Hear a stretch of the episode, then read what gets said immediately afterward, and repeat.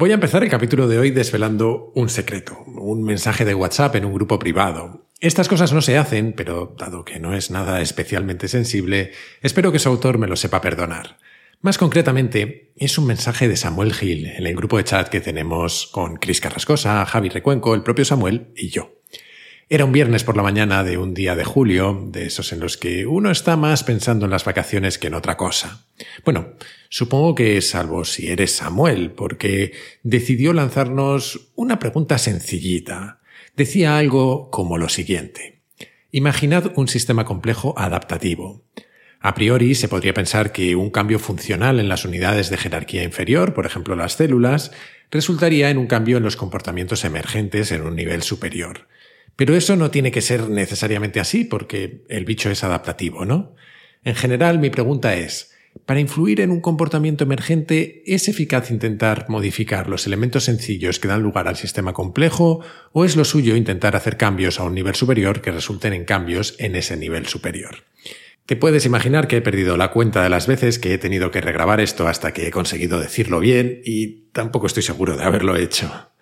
En un alarde de inocencia, eso sí, él remató su mensaje con un no sé si se me entiende. Ay, Angelito.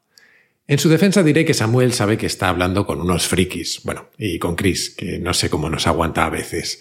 Pero vamos, que a poco que seas medio normal, lo más probable es que no hayas entendido nada o casi nada del mensaje en cuestión, lo que es una pena porque de lo que habla es de algo especialmente útil de conocer, del pensamiento sistémico. En fin, Vamos a ver si logramos hacerlo un poco entendible. Hoy vamos a hablar de sistemas complejos, que sé que puede intimidar un poco, pero es una parte fundamental del mundo en el que vivimos. Por ejemplo, la economía es un sistema complejo. Eso sí, nuestras finanzas personales no tienen por qué serlo. Es más, hace un tiempo, en los capítulos que dediqué al tema, te hablaba de mi propio sistema para gestionar mis finanzas y en realidad es bastante simple.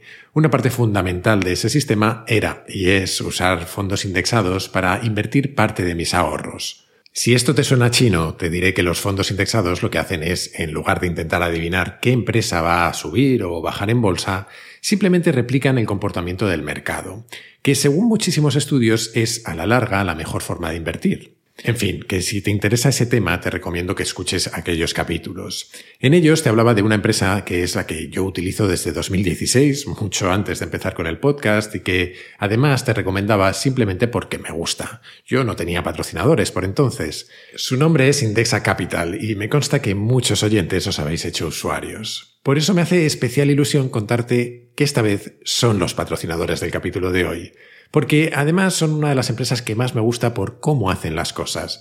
No es solo que el servicio sea realmente bueno y que te ofrezcan la posibilidad de invertir con comisiones realmente bajas, sino que conozco a sus fundadores y sé que están constantemente pensando en el cliente en cómo mejorar el servicio, pero también en cómo ayudarte a entender mejor los mercados financieros y a protegerte de cosas como los sesgos de los que tanto te he hablado en el podcast. Así que si ya inviertes o si quieres empezar a hacerlo, te animo a que le pegues un vistazo a Indexa Capital. Es más, puedes usar el enlace indexacapital.com barra T barra Kaizen y no tendrás comisiones de gestión de Indexa durante todo un año en tus primeros 10.000 euros invertidos en una cartera de fondos. Y por si no puedes apuntar ahora el enlace, que sepas que te lo dejado en las notas del capítulo. Venga, a indexarse todos.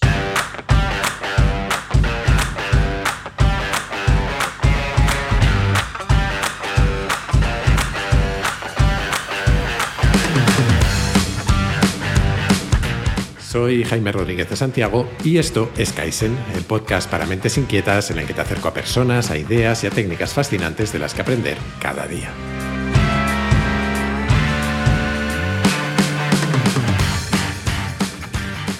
Seguro que has oído alguna vez decir que el mundo es cada vez más complejo. Y lo es, y enseguida veremos por qué, pero ¿te has planteado alguna vez qué es la complejidad? ¿Qué significa exactamente que algo sea complejo? Ya, ya sé que a veces hago preguntas extrañas, pero creo que es interesante. Hemos comentado alguna vez en el podcast que algunos autores distinguen tres tipos de problemas, simples, complicados y complejos. Los problemas simples se resuelven siempre igual. Básicamente hay un conjunto de pasos que seguir y que nos llevan siempre a la mejor solución. Una receta, por ejemplo, es un problema simple. Si la sigues al pie de la letra, te sale una tarta estupenda, excepto si el que cocina soy yo, que en ese caso lo mismo acaba ardiendo la cocina. Luego están los problemas complicados, que son los que necesitan expertos para resolverse, que son quienes entienden qué receta aplicar y cómo aplicarla de entre todas las posibles. A veces los problemas complicados se descomponen en otros problemas de ámbitos muy diferentes y por eso a veces se necesitan equipos de expertos de disciplinas distintas. Mandar un cohete a la Luna, por ejemplo, es algo complicado. Se necesitan expertos en materiales, electrónica, comunicaciones y en otro montón de cosas, capaces todos ellos de ocuparse de su área y de trabajar juntos. Y puedes necesitar varios intentos, pero en cada uno de ellos acumulas experiencia que hace que puedas perfeccionar el proceso. Y por último están los problemas complejos, que son únicos en sí mismos. La experiencia previa no nos dice cómo resolverlos. El ejemplo típico es el de criar un hijo. Aunque haber tenido hijos antes es una experiencia útil para el siguiente, cada uno es diferente y puede requerir una aproximación distinta. Y otra forma de ver esto es un ejemplo que usa Recuenco con frecuencia. Para enfrentarte a problemas complicados necesitas al señor Lobo, el de Pulp Fiction, que es un tipo que es experto en resolver un tipo de problema muy concreto. Es capaz de deshacerse de un cadáver y limpiar la escena de un crimen sin dejar huella alguna en muy poco tiempo. Es más, tiene hiperoptimizado el proceso. Es eso, un experto. Pero si le pones frente a un problema complejo, lo normal es que se la pegue, porque sus recetas no sirven. Para un problema complejo lo que necesitas es más bien al Dr. House, alguien que es absolutamente disfuncional e incapaz de pasar consulta como cualquier otro médico, pero que domina el arte de encontrar respuestas donde las recetas habituales fallan.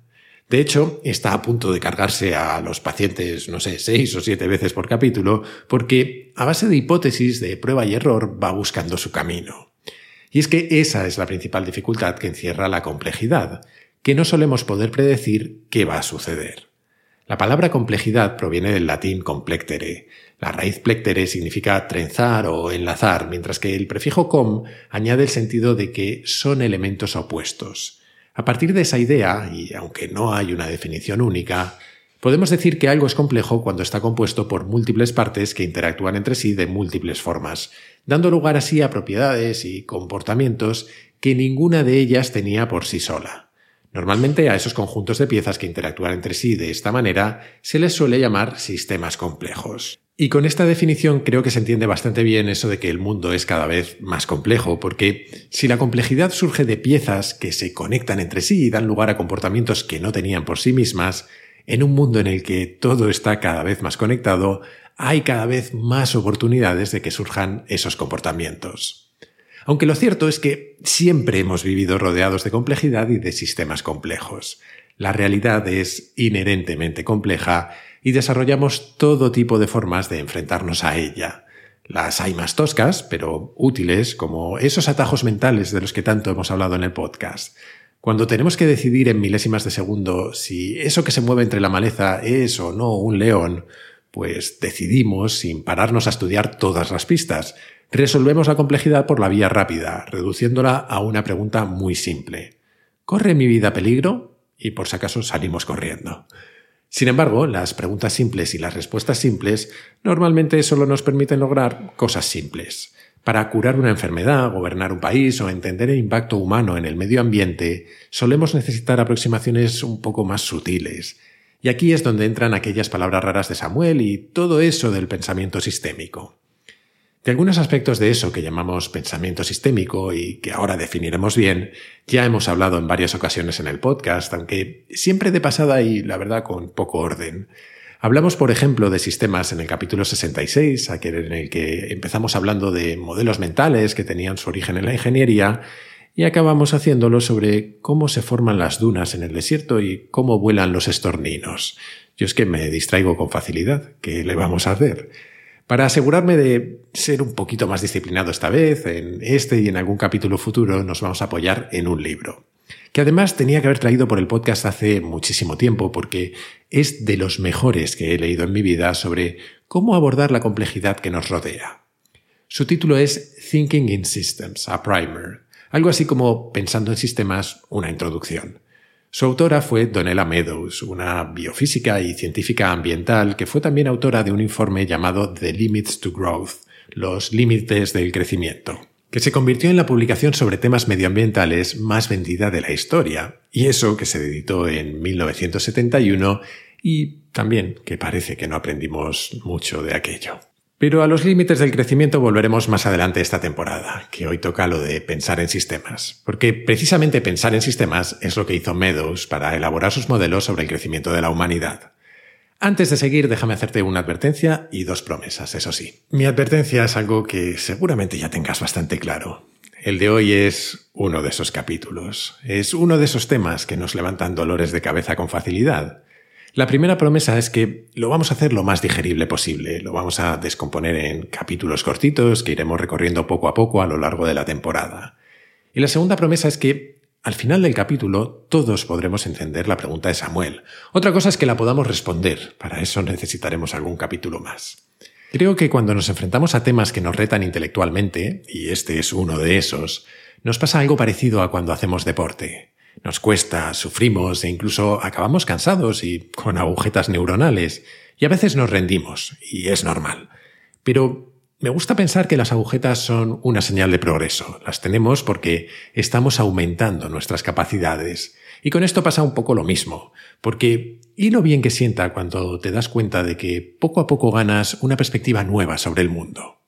Pues eso, vamos a entrenar.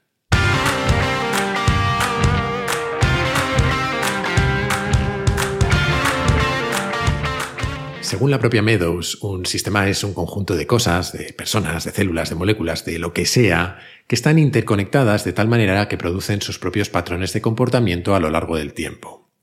Los sistemas además pueden ser agitados, constreñidos, acelerados o dirigidos por fuerzas externas y cada sistema responde a esas fuerzas de una forma característica que casi nunca es simple. Anda, que acabamos de empezar y ya he soltado un montón de palabras raras. A ver si reconducimos esto con el ejemplo de un sistema que todos conocemos bien, el cuerpo humano. Somos un conjunto de células agrupadas en tejidos que forman órganos y subsistemas y todos los nombres que queramos dar a lo que es básicamente todo un universo de cosas conectadas entre sí. Cuando estamos sometidos a una fuerza externa, normalmente nacida de nuestra propia estupidez, como es eso de ponernos a tomar el sol del Mediterráneo a las 3 de la tarde en pleno agosto, por ejemplo, pues desarrollamos respuestas. Segregamos hormonas, rompemos a sudar para disipar calor, nos entra sed para compensar la deshidratación, nuestra tensión arterial cambia, etc. Y si nos excedemos, nuestra piel se irrita y se quema, nos duele la cabeza, se desencadenan también procesos regenerativos para intentar reparar el daño que hemos sufrido y otro montón de cosas. Una cosa interesante es que los sistemas son generalmente los causantes de su propio comportamiento. Luego hablaremos de qué nos lleva a tener este tipo de comportamientos estúpidos, por ejemplo, pero el caso es que la misma fuerza externa causará un comportamiento o un resultado muy diferente en otro sistema.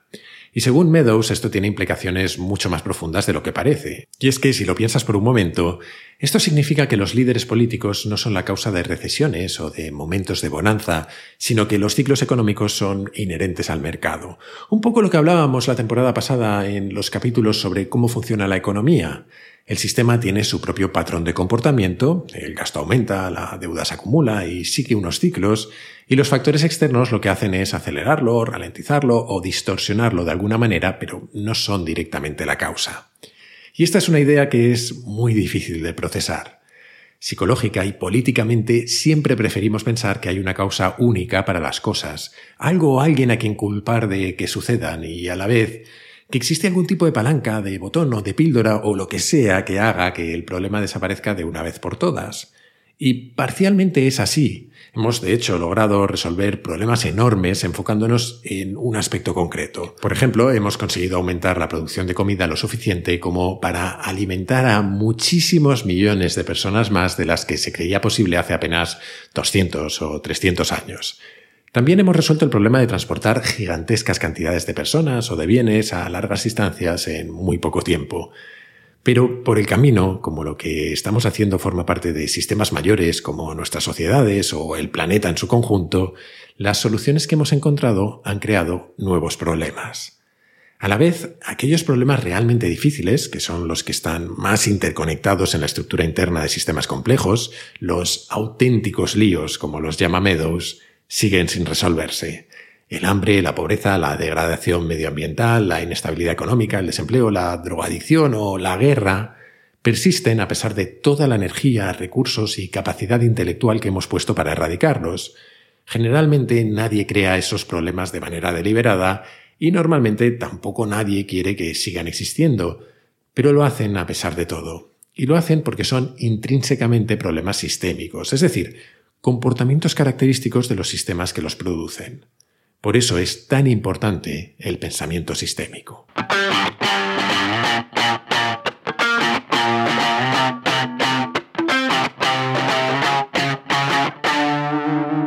Como te contaba en el capítulo anterior, esta temporada quiero hacer un experimento. Se me ha ocurrido abrir un número de teléfono para que, si quieres, puedas enviar tus preguntas, tus comentarios o tus reflexiones en forma de nota de audio por WhatsApp. De hecho, ya habéis enviado algunas, así que muchísimas gracias. No sé cómo lo estructuraré, pero seguramente lo que hagamos sea que cuando hayan llegado unas cuantas más, dediquemos algún capítulo especial a responderlas o algo así, según lo que llegue, ya veremos. Así que si te apetece participar en Kaizen, puedes enviar tus notas de audio al siguiente número. 683-172-622. Eso sí, si lo haces desde un número que no sea de España, tendrás que añadir el prefijo 34 delante.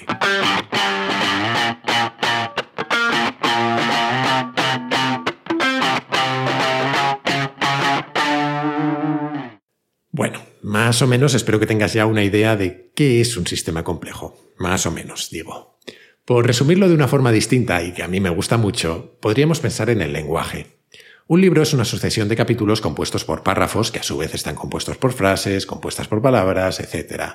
Y todo está obligado a seguir un orden lógico y lineal que nos permite entenderlo.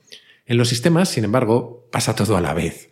Todos sus componentes están relacionados entre sí y no en una única dirección, sino en muchas a la vez. Es como si de golpe aparecieran todas las palabras del libro en nuestra cabeza, conectadas las primeras con las últimas y con las intermedias.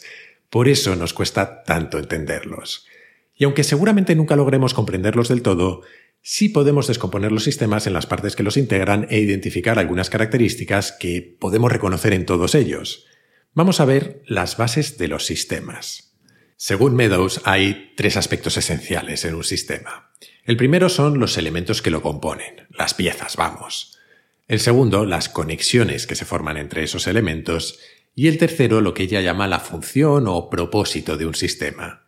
Esta última es la menos obvia y a la vez es la más determinante de su comportamiento. Vale, paremos aquí y volvamos al cuerpo humano. Hemos hablado antes de sus componentes, que podemos agruparlos o desagregarlos en distintos niveles. Nos podemos ir a lo más pequeño, como las células o incluso moléculas o átomos, o por otro lado nos podríamos ir a hablar de los subsistemas que lo componen, el sistema nervioso, el circulatorio, etc. En el fondo esto es como las muñecas rusas. Dentro de cada una hay una sucesión casi infinita de otras, a cada cual más pequeña. Sea cual sea el nivel en el que nos fijemos, podemos identificar sus conexiones. En el ejemplo del cuerpo humano, seguro que no las conocemos todas, pero sabemos unas cuantas. Hay muchos mecanismos distintos para que unas partes se conecten con otras. Hay conexiones que tienen que ver con intercambio de información y regulación de procesos, como los impulsos nerviosos o las hormonas.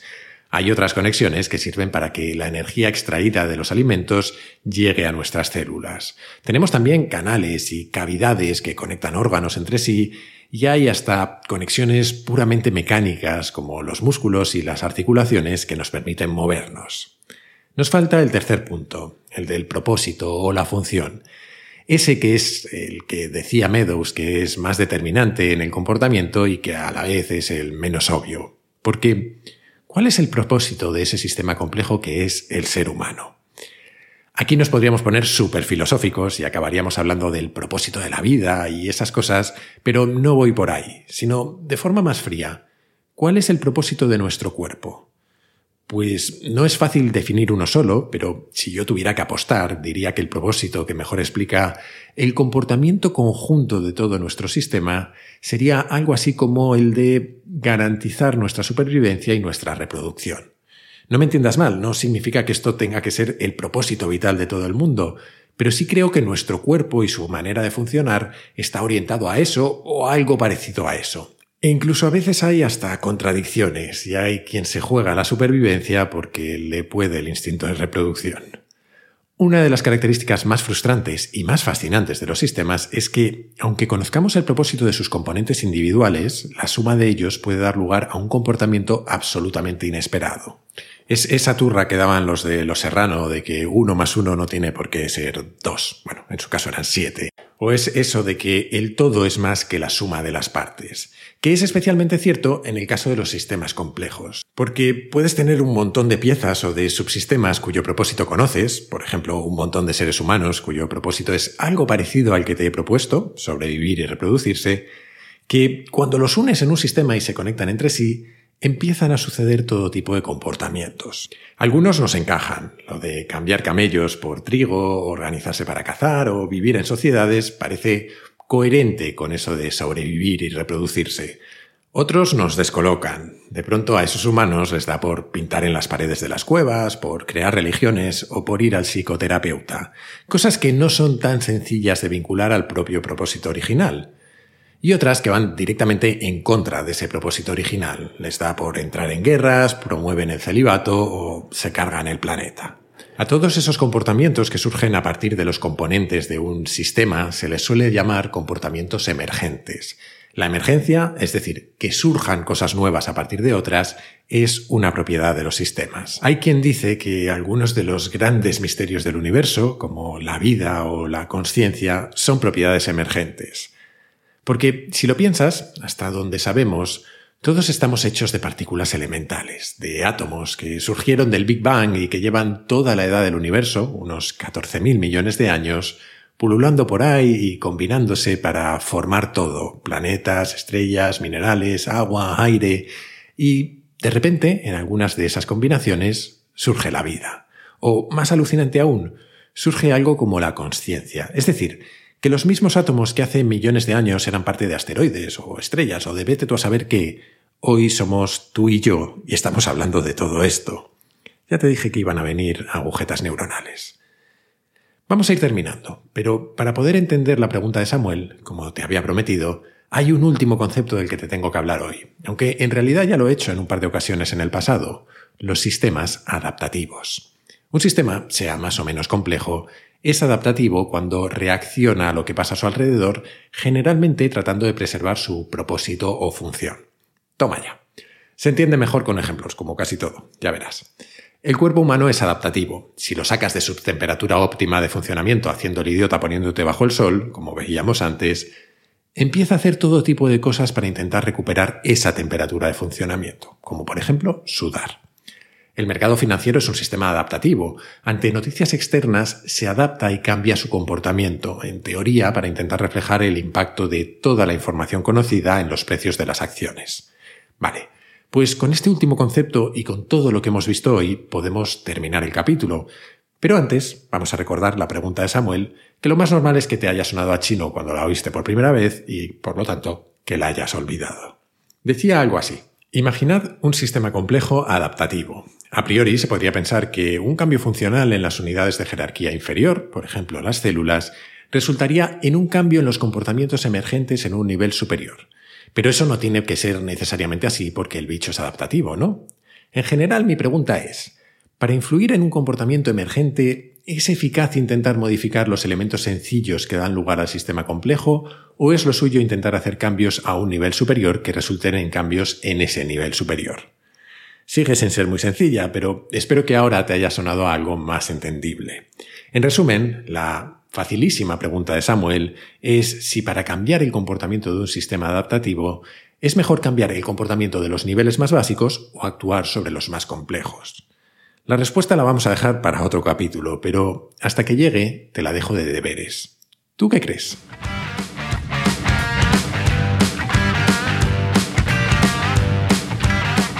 Y hasta aquí el capítulo de hoy. Sé que seguramente sea uno de esos por los que más de uno acaba odiándome, pero espero que no sea tu caso y que te haya gustado. Si has llegado hasta aquí, imagino que sí. La semana que viene buscaremos un tema distinto para recuperarnos. Hasta entonces te animo como siempre a suscribirte y recomendar Kaizen en tu plataforma de podcast preferida, en YouTube, en redes sociales o como creo que es mejor, a tus amigos. Así me ayudas a que Kaizen siga creciendo.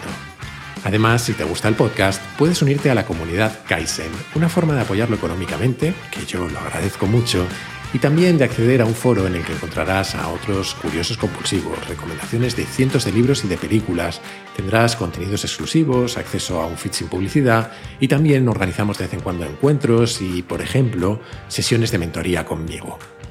Para hacerlo, para unirte, solo tienes que entrar en mi web, jaimerodríguezdesantiago.com y hacer clic en el banner rojo. Y desde esa misma web o desde mi Twitter, arroba jaime-rds, puedes hacerme llegar tus comentarios, tus sugerencias, lo que tú quieras. Siempre contesto, aunque a veces tardo un poco. También lo aviso siempre. Y recuerda que ahora también puedes participar en el podcast enviando tus mensajes de audio por WhatsApp al siguiente número. 683-172-622 con el prefijo 34 si lo mandas desde fuera de España. Y esto es todo por hoy. Como siempre, muchísimas gracias por estar ahí y hasta la próxima.